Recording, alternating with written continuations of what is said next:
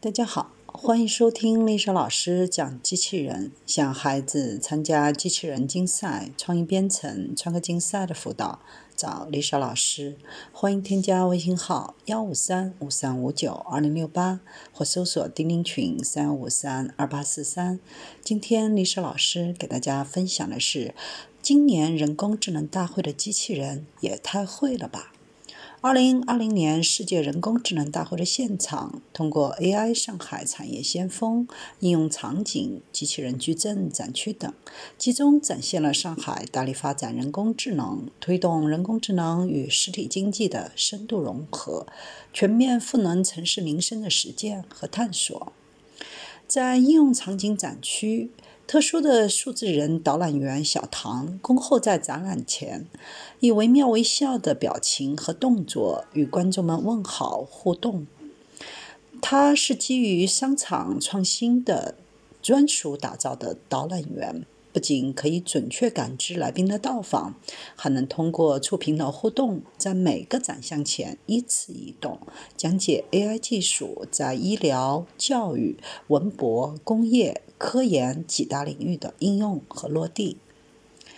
送餐、摘果、陪聊、跳舞，在各种机器人矩阵展区，各式各样的机器人身怀绝技。以后在写字楼里将外卖送到我们手里的，可能不再是外卖小哥，而是机器人。他们可以为楼宇提供配送、新零售、安防、消毒等个性化服务。配送人员将货品放入智能存储的分拣柜后，配送机器人就可以听从调度，自己搭乘电梯为用户送货，实现无接触配送。同样跑腿忙的还有无人配送机器人产品，它们主要应用于医院、餐厅、酒店、机场等室内场景。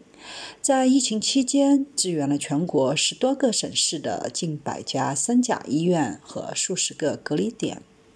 担当医护人员的好帮手。有的还走出国门，打造全球二十四小时无人咖啡厅、日本的首家智慧图书馆。足迹遍布全国近五百多个城市，并出口到二十多个海外国家。随着人工智能的不断发展，陪伴也成为机器人的一个亮点。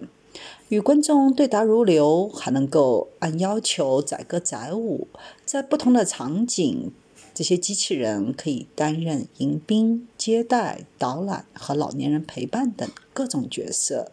这些陪伴的智能机器人，小身材、大眼睛，整齐地排列在站台上，不仅能够模拟人类的表情，还会跳舞互动，